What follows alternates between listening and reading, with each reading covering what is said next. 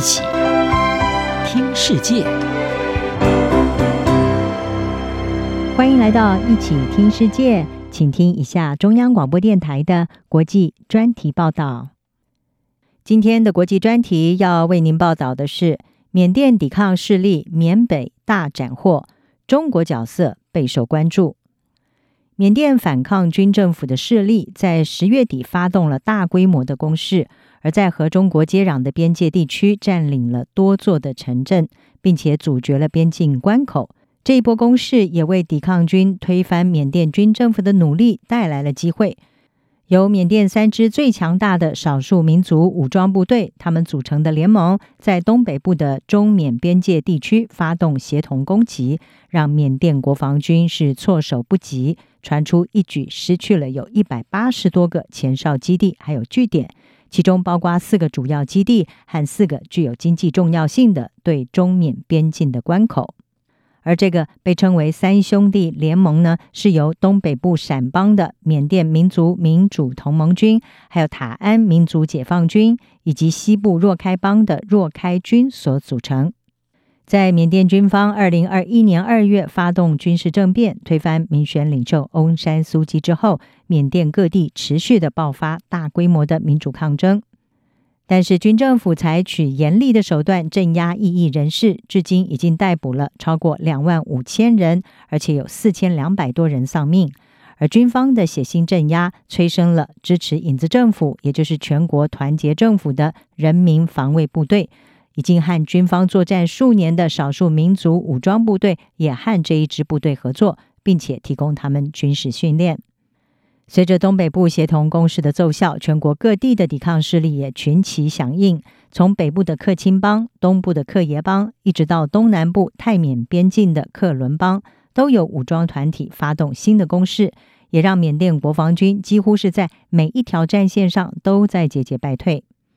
双方是都声称造成了对方严重伤亡，但是呢，精确的伤亡数字没有办法获得证实。联合国方面是指出，当前的冲突导致已经有将近五十万的平民流离失所。缅甸全国流离失所的人总人数已经超过两百万人。全国团结政府的发言人尼彭勒他是表示，目前的成果只是长期战斗的一部分。他说。我会说，革命已经到达下一个层次，而不会说它已经到达转捩点。他说，我们现在所拥有的是过去近三年来准备、组织还有建设的成果。尽管攻势取得初步的进展，但是专家是指出，缅甸国防军的数量仍然是比反抗军的势力要庞大，训练也更精良，而且他们拥有装甲、空中力量，甚至海军武力，可以对抗各个少数民族的轻武装民兵。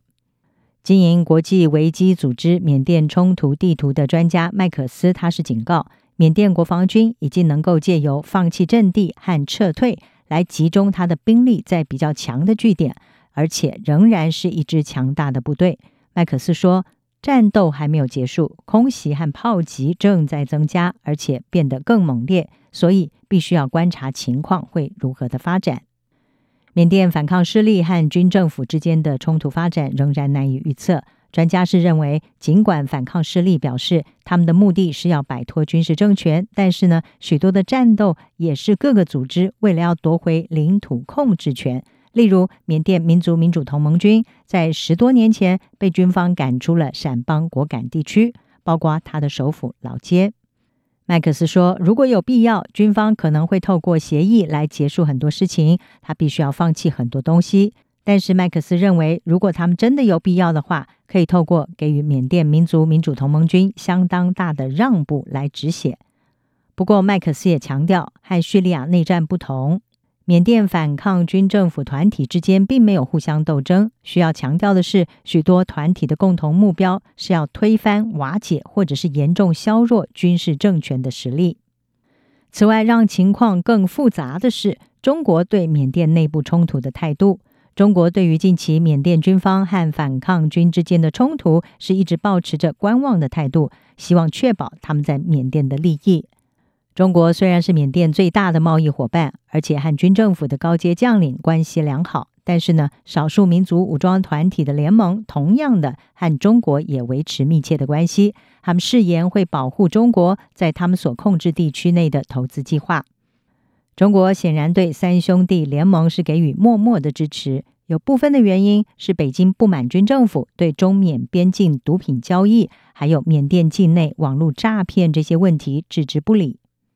三兄弟联盟则是深知北京对于边境犯罪的不满，他们在发动攻击的同时，也强调他们致力于打击大规模网络诈骗行为，并且会配合中国，把大量涉及这些犯罪活动的中国公民遣返回中国，而这也让北京没有理由对他们施加压力，要求停止战斗。专家就表示，如果中国真的想要停火，他们确实有影响力来迫使停火。或者是在迫使停火方面取得很大的进展，但是他们还没有这么做，所以这就说明了一切。以上专题由郑锦茂编辑，还请请播报，谢谢你的收听。